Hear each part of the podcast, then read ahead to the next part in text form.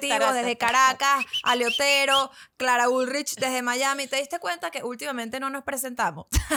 Es verdad, porque ya decimos, la gente Es que llegó hasta que- acá sabe quiénes somos. Si usted cayó de casualidad, Qué usted loco, cayó de casualidad, hola, ¿qué tal? Mi nombre es Clara Ulrich, yo soy científica del CONICET, descubrí la cura para... Epa, el otro día vi una, una noticia de un niño de 15 años que ha sido el que me, ha tomado la mejor foto de la luna.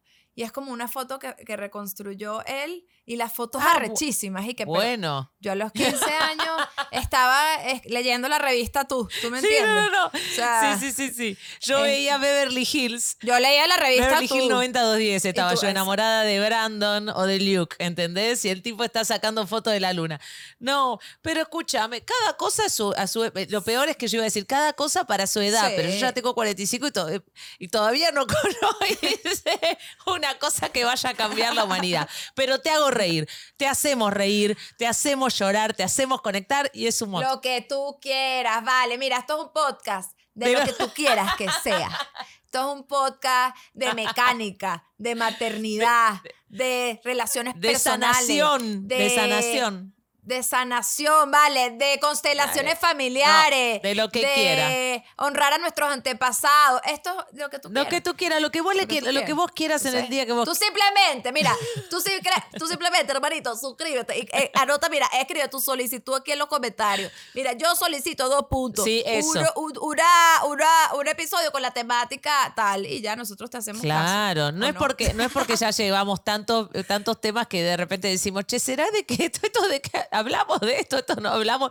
Nos están obligando, che, le echaba la culpa a la gente, nos están obligando a tener que hacer una lista de, por de todos los temas, porque no nos queremos repetir. Pero ojalá que haya mucha gente, mucha mujer de más de 35 acá que ya tiene lagunas mentales y no se da cuenta si repetimos o no. Ojalá y Dios gracias. Eh, yo eh, quiero... Estaba pe- Pero, paréntesis, hay gente que ve los episodios más de una vez. Es Así que hay que verdad. reconocer que varios, varios de ustedes ven varias veces los episodios. O sea, que no les importa tanto que nos Claro. repitamos. No, es que somos, como, como- Hay que reconocer. somos como una película de Disney. La gente quiere volver a verla, volver a verla, que ten- tenemos tanto contenido. Y ya, nunca te vas a aburrir, nunca te vas a aburrir. Para Ok, que yo quiero decir eh, algo, Estamos algo. hablando fuera del aire, fuera, del aire. Escuchamos Ajá, casi una sola cosa te voy a decir. Hablando de que no curamos la enfermedad de nada y de que nuestro trabajo está buenísimo, pero que, que la verdad es que hacemos humor, nos dedicamos a la comedia, somos actrices. El arte definitivamente tiene un, un rol súper importante en la sociedad, hace bien, la cultura hace bien, eleva el alma, el teatro te transforma, todo eso.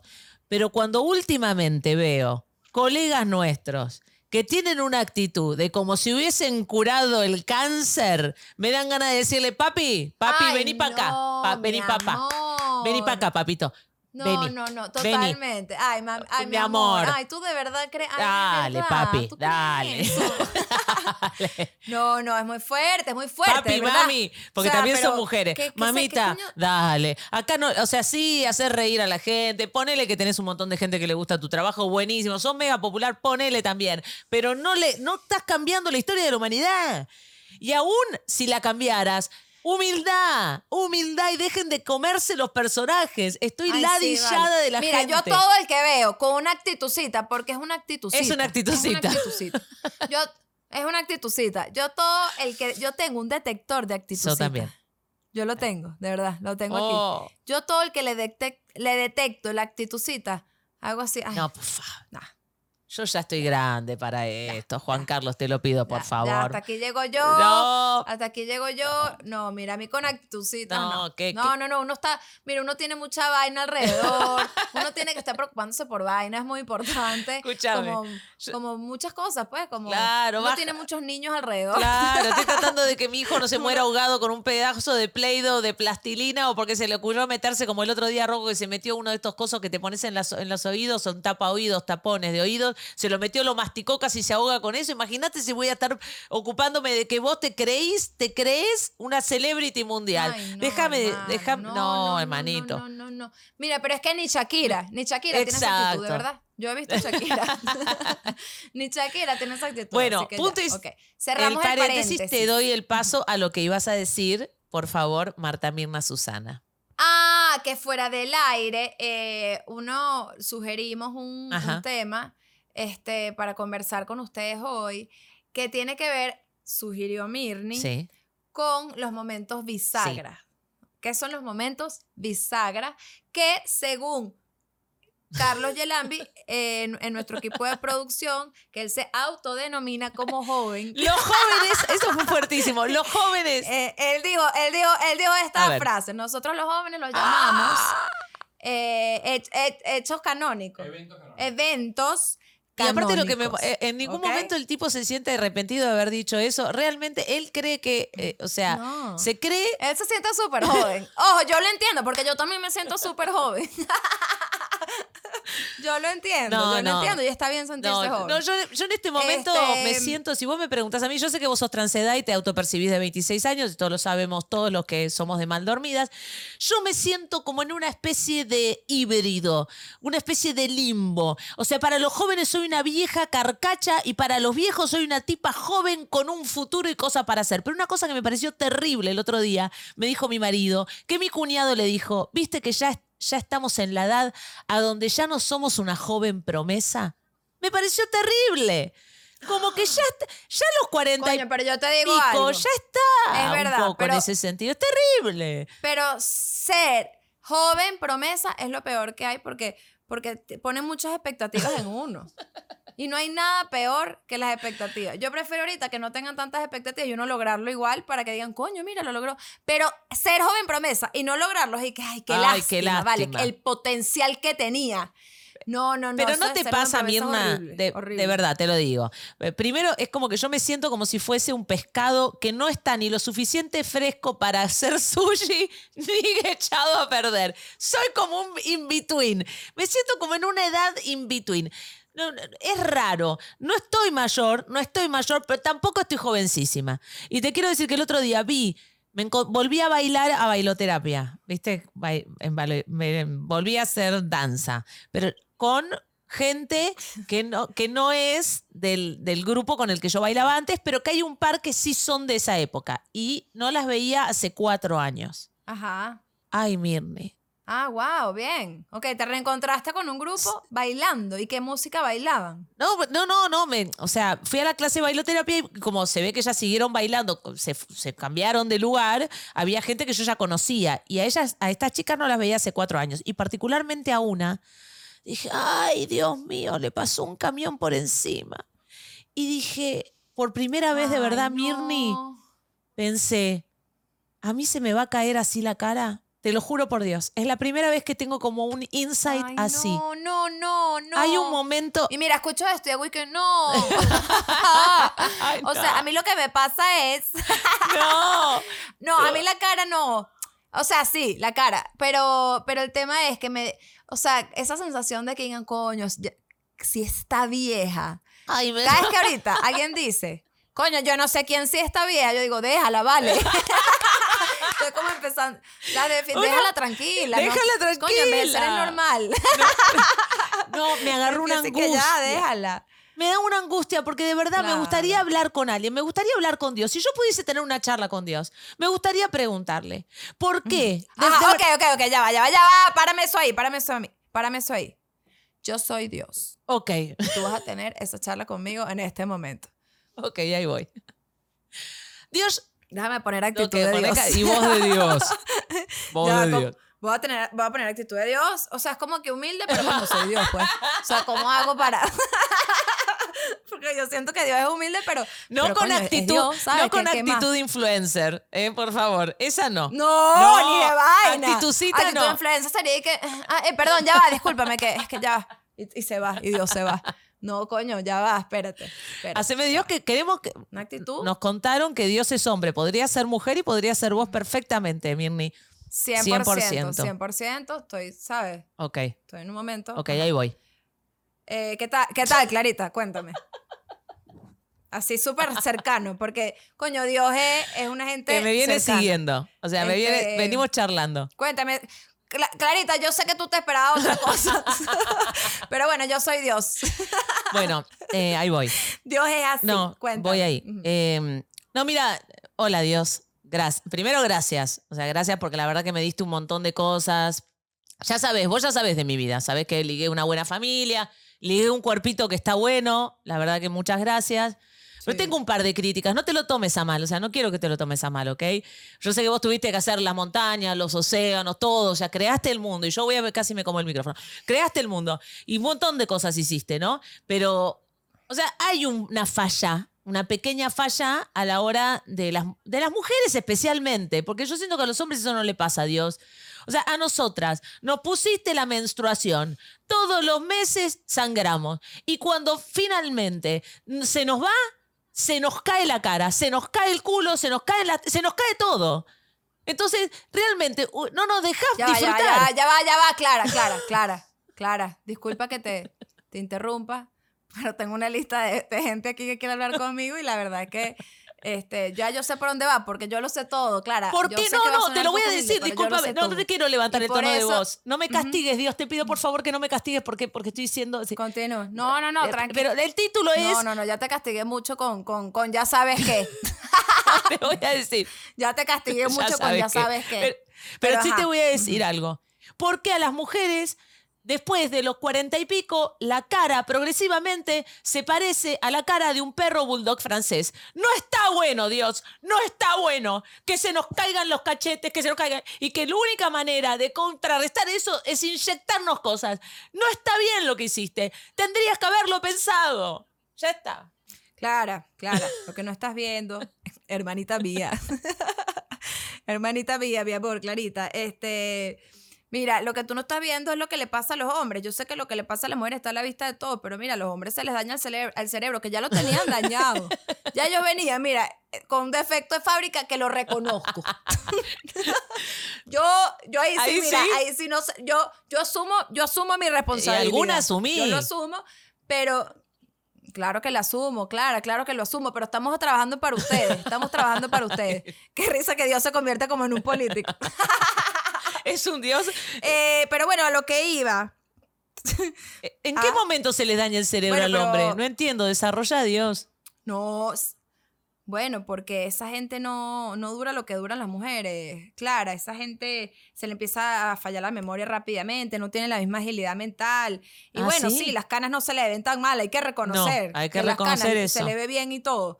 Podrías Pero habernos esa gente dado empieza eso a dejar de también. funcionar rapidito. Las mujeres duran más, Clara, tú lo sabes, las mujeres duran más. Sí, nosotros vivimos más, somos más longevos. Sí, "Ay, sí. ñe, ñe". El longe- somos más Claro, longevas. claro. Sí, pero igual, discúlpame, pero no me estás y- convenciendo. Las canas le quedan mejor, lo de la memoria, hasta ahí te lo digo, porque yo siento que tengo más lagunas mentales que mi marido. Eh, pueden ser padres hasta los 80 años, no sé para qué, pero pueden. No tienen problemas de, Bueno, eso lo estamos modificando también porque nos, nos parece, oye, vale, un no, error. No, tienen, no parece tienen que- problemas con el amigo. Nosotras, después de que viene la menopausia, ya me contaron que nos secamos ahí abajo. No sé, Dios, la verdad, o sea, te lo digo bien, me querés convencer, pero para, para mí, honestamente, no te pusiste las pilas con nosotras. Y nosotros somos una gente agradecida que te mantenemos el mundo rodando, porque si nosotros nos ocupáramos de los chicos, de la sensibilidad del mundo, y otra, bueno, ¿sabes qué? Y además, el mundo está como está por líderes mundiales masculinos. Te lo dejo ahí, Dios, no quiero hablar más. Igual te agradezco un montón, no me castigues, ¿eh? yo soy, te agradezco un montón todo lo que me diste. Ya está, Dios. Tranquila, tranquila, Clara, yo te acabo de escuchar, te tengo que dejar porque te comenté que tenía aquí una gente esperando, pero, pero bueno, todo eso se va a modificar en ¿Me el tomás el tiempo, reclamo, Dios? Y bueno, gracias Me a ti, gracias a ti por el tiempo, eso sí, vaya con Dios, Vaya conmigo. Bendiciones, bendiciones. vaya conmigo, Conmigo. vaya conmigo Y y, y bueno, que, que yo te ampare. Te- o sea, que, yo te ampare. y que yo te este, ampare. Y, y- Y que yo te cuide, y que yo te cuide también. Este, y perdón si no te hablo mucho, ya no, no rezo tanto, Dios, pero voy a ver si, si, me, si me contrarrestás la caída de la cara, te juro que te voy a hablar más. Bueno, volviendo a los momentos bisagra, o como dice Yelambi, Ajá, volví. Este, alias el joven. Sí, momentos bisagras. Bueno, el- vamos a desarrollar porque yo sé que hay mucha gente que dice que es un momento bisagra. Bisagra es la bisagra que está puesta en, puerta la, eh, puesta en la puerta. Entonces, son momentos a donde si uno agarra para un lado, una es la historia, y si uno agarra para el otro, otra es la historia. Yo siento que hubo momentos en mi vida que cambiaron el rumbo de mi historia, que si yo no hubiese estado ahí en ese momento, en esa circunstancia, otra sería mi realidad. Algunos hablan de destino, yo no sé si creo en el destino, la verdad creo en como unas, como en el en, en el azar y la suerte toda como en una cosa como medio como un mix en el cual tu azar se mezcla con el mío y así. Pero por ejemplo, esto surgió porque ayer, ah bueno, no importa, no fue ayer. Hace algunas semanas publiqué eh, un video que encontré de Mirni y yo en un live o en un Zoom, ya no me acuerdo qué fue, que fue nuestra primera charla frente a una cámara. Y yo pensé, eso fue en el 2021, Ale y yo estábamos a punto de parir, fue como el veintipico de marzo del 2021. Rocco nació el 4 de abril y Bernie nació el 8. El 18. O sea, estábamos a punto de parir las dos. Y yo vi ese video y además de vernos con mucho colágeno y más jóvenes. no, y las hormonas del embarazo, las hormonas del embarazo que, que, hace que uno Ah. se vea pues, radiante. Estábamos, pero radiante. glowing. o Sí, sea, sí. glowing in the dark. No necesitábamos aro de luz, era una cosa que proyectábamos luz. Pero más allá de eso, yo pensé, qué loco que en el 2021 yo charlé, me caía súper simpática, recién empezaba esta incipiente amistad, pero jamás me imaginé que tres años después, ahora casi en marzo del 2024, Mirni no solo es una chica con la que yo, Mirni es mi pana, es mi amiga, es mi socia, es mi compañera de podcast, es, es- pero es, o sea, es una, una persona importante en mi vida. En ese momento, Sí, sí, total. Igual, Mirna, igual. Es una locura que no ha pasado ni un año. Y ya tú eres que sí. O sea, yo hablo contigo, con Jorge, mi hermano y mi mamá. O sea, yo que sí. también tengo, tengo la misma cuestión. Eh, o sea, es. Entonces digo, si yo, y acá viene el momento bisagra, si yo no le hubiese dicho que sí a ese evento benéfico online de una fundación venezolana, y si yo no hubiese pedido tu teléfono, hoy no estaríamos acá. Un hecho absolutamente de un día que era para un día, para que no nos pisáramos, eh, la gente ya lo sabe, nos conocimos Qué locura. Que además, quiero que sepas que no. Eso que tú hiciste no es común. ¿Ok? Que eso habla de lo que además tiene que ver con lo que hemos construido juntas en equipo. Eso que tú llames a alguien con la que vas a compartir escenario para ponerte de acuerdo, eso, y más sin conocerse ni nada, eso generalmente, bueno, no sé, o sea, podría pasar si son amigos, o sea, de Claro, repente a mí me claro. toca compartir tarima con un comediante que conozco, lo hago, pero es raro. ¿Sabes? Como que alguien que ni conoce, y- y a mí me pareció rechísimo, ojo.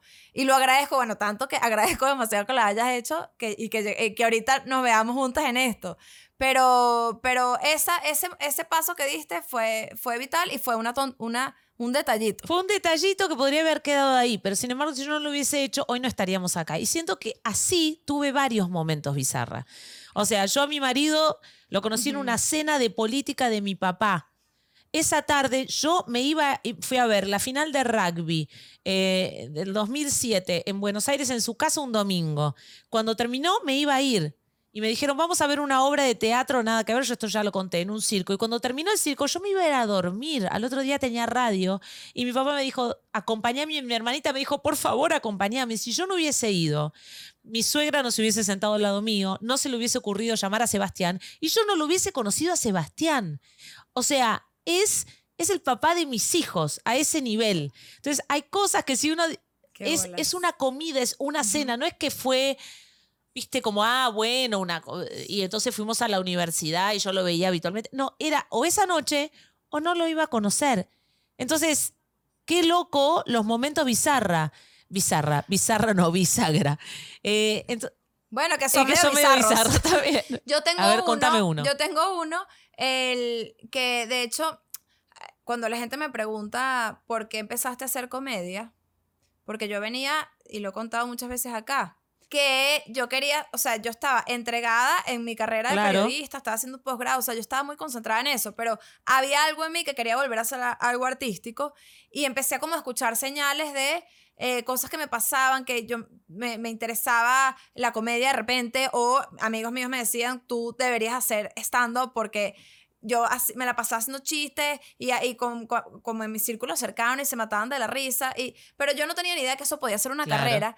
Y yo vine a Venezuela en unas vacaciones, viviendo en Nueva Ajá. York, a ver cómo era la movida de stand-up acá, que ya estaba como empezando, ya tenía como un ratico. Y había un circuito, en, se llamaba el Moulin Rouge, Ajá. el molino, que quedaba ahí en, en Sabana Grande, y el circuito lo manejaba Carlos Sicilia, que es una figura em- emblemática del humor en Venezuela, porque, bueno, este, ha hecho muchas cosas, pero una de ellas fue el, el programa Ni tan tarde Ah, de mira. Chatén. Y, y es un tipo brillante. En ese momento era el host.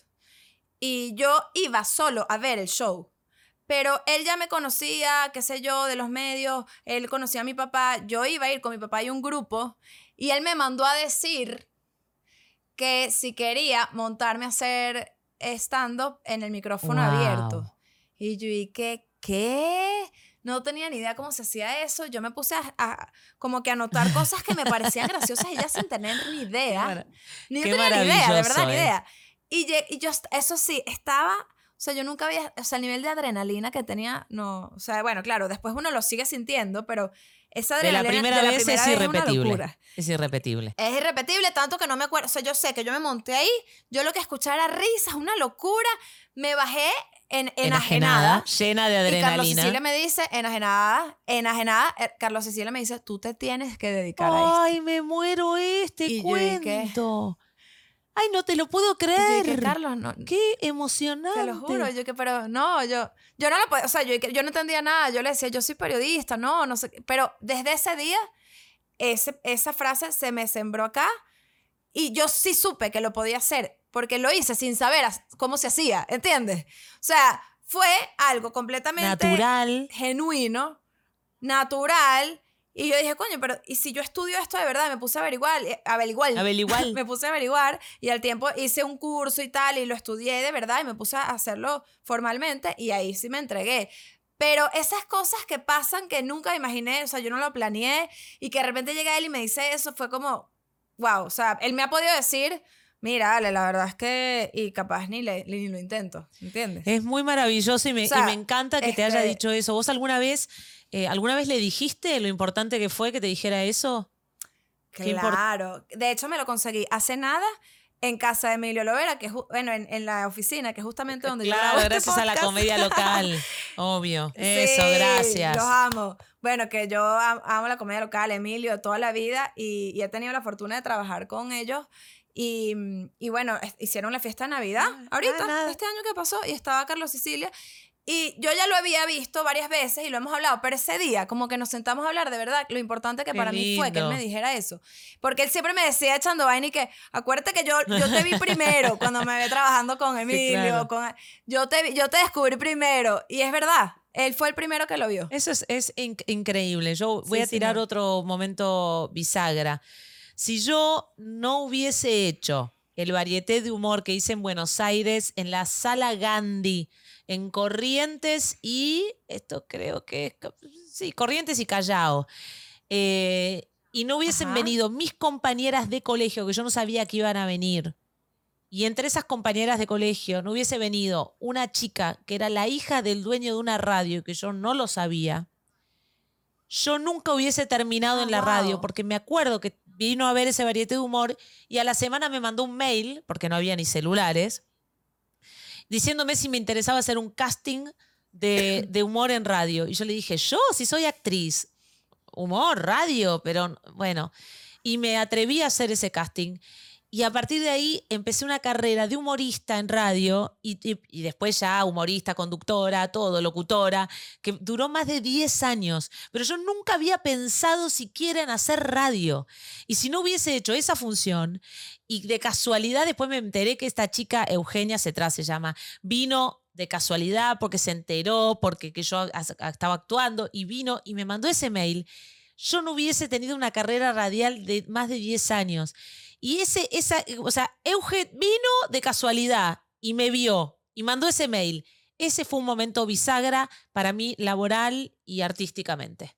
Mirni, además qué brutal que para ti, o sea, tu carrera de, de locución fue, o sea, como tu vida, fue un antes y un después. Yo siento que tú eres en gran parte todo lo que eres hoy por todo lo que te Sí, dio la eso es radio. O sea, impresionante. la radio Yo en algún momento como que yo digo, eh, siempre digo que la radio es un amor que yo no buscaba y que sin embargo es un amor tan generoso porque me dio mucho más de lo que yo alguna vez soñé.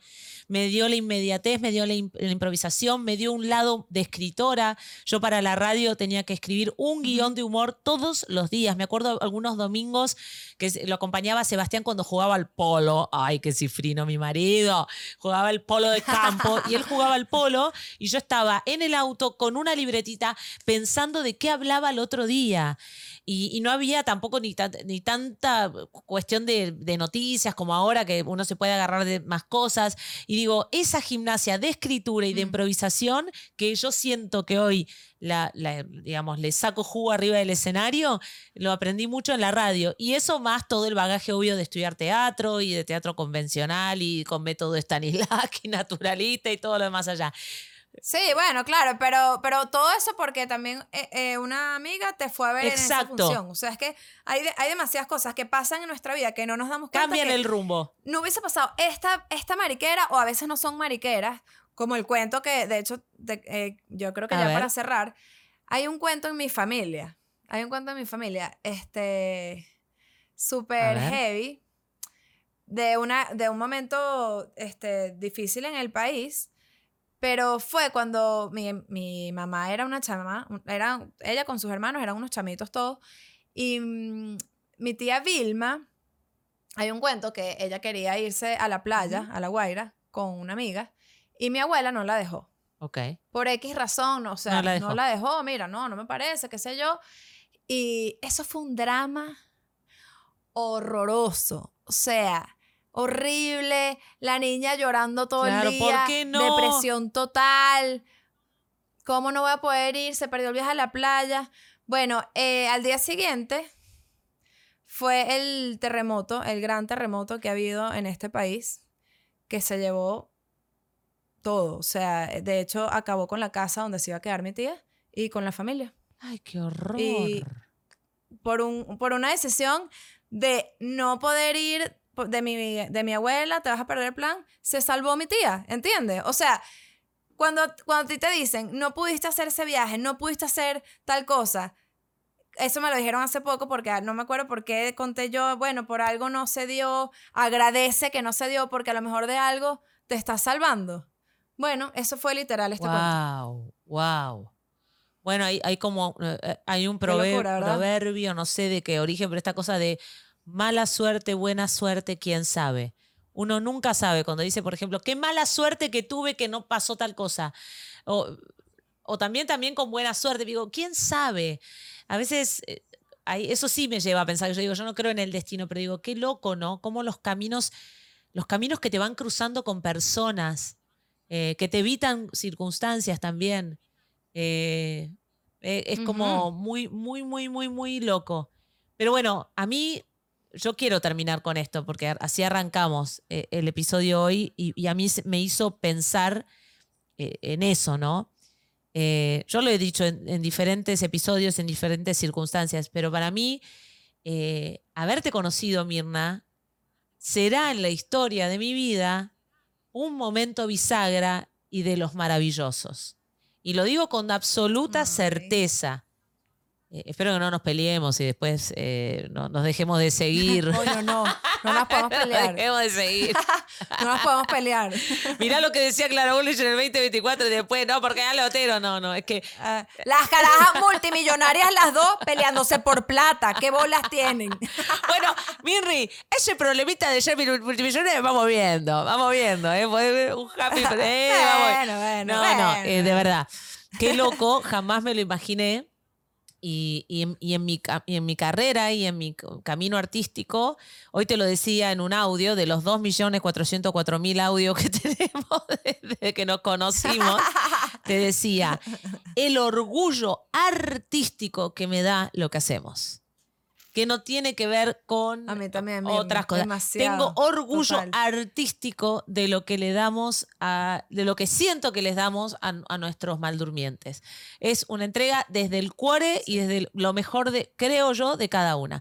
Así que momento bisagra maldormidas, sin duda para mí, anotado en la historia de mi vida. Gracias, Mirni, te amo. Momento bisagra en mi vida también, sin duda. Este es el proyecto de los que siempre lo digo que más felicidad me ha dado y, que de verdad valoro tanto por tal cual un mensaje que me escribió la Mirni un día X por WhatsApp y de, a partir de ahí nunca más. Y el resto es historia, Marta. Una buena el resto historia es historia. Muchísimas gracias por habernos acompañado una vez más en este episodio. Suscríbanse, Todo. comenten. Patreon. Eso, los amamos. Los amamos un montón. Hasta la semana que viene.